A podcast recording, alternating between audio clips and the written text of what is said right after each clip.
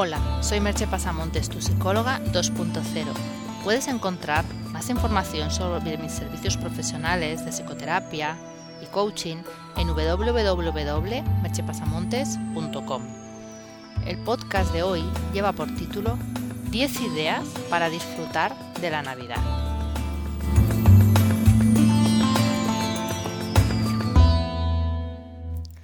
La Navidad una de esas épocas que amas u odias, pero que rara vez deja indiferente.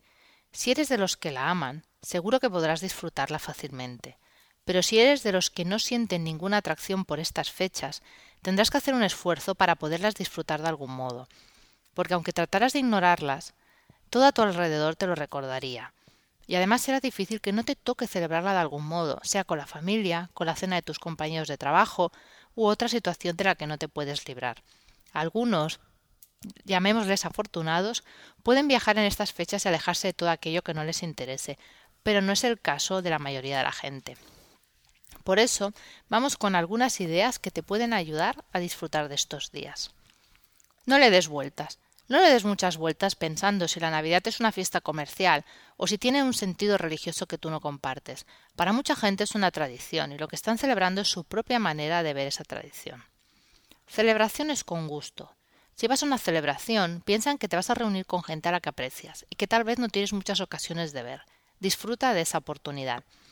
Atención en lo positivo. Puede darse el caso que entre la gente con la que pasas estos días hay alguna persona que no te cae especialmente bien. No pongas tu atención en eso y trata de fijarte más en los demás, que son el motivo de que estés ahí. Moderación con las comidas. Come y bebe solo lo que te apetezca. Años atrás las fiestas navideñas eran una ocasión perfecta para comer cosas que no se comían el resto del año. En la actualidad, en la mayoría de los casos no es así, ya que no pasamos esas restricciones alimentarias, aunque lamentablemente con la crisis esto vuelve a estar sucediendo, pero no es lo general.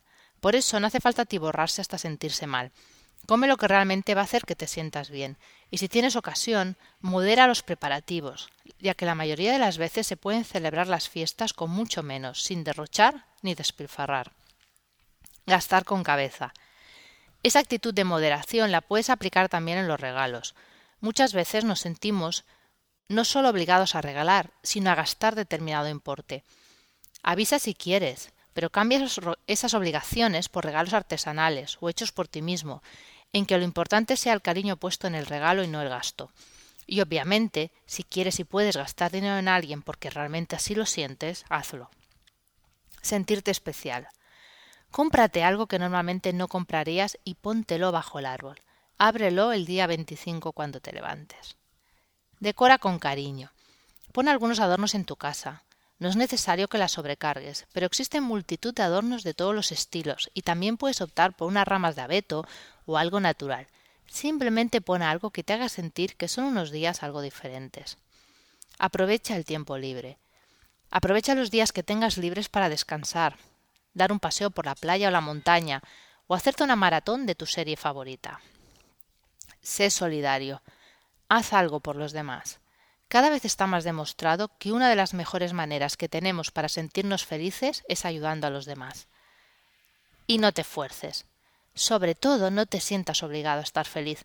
Hay personas que se ponen melancólicas en esta época del año, en que los días son más cortos, hace más frío, etc. Sentirse obligado a estar contento puede provocar el resultado completamente opuesto, que te sientas fatal. Al final, se trata de disfrutar con lo que hay, y no con lo que nos gustaría que hubiera. Muchas veces en la vida las cosas son como son, y pelearse con la realidad no suele dar muy buen resultado. Y no estoy hablando de ser conformistas, sino de ser capaces de diferenciar lo que merece la pena cambiar y lo que es mejor aceptar. Y amargarse la vida por la Navidad creo que es un gasto de energía excesivo que además te va a servir de poco. Así que trata de pasarlo bien, sonreír con la ilusión de los niños y recordar lo afortunado que eres de poder ver otra Navidad. Solo te digo feliz Navidad. Y una única pregunta. ¿Se te ocurre alguna idea más para disfrutar? Puedes encontrar más información sobre lo hablado en el podcast y sobre mis servicios profesionales en www.merchepasamontes.com. Hasta aquí el podcast de hoy. Nos vemos, nos escuchamos en el próximo podcast.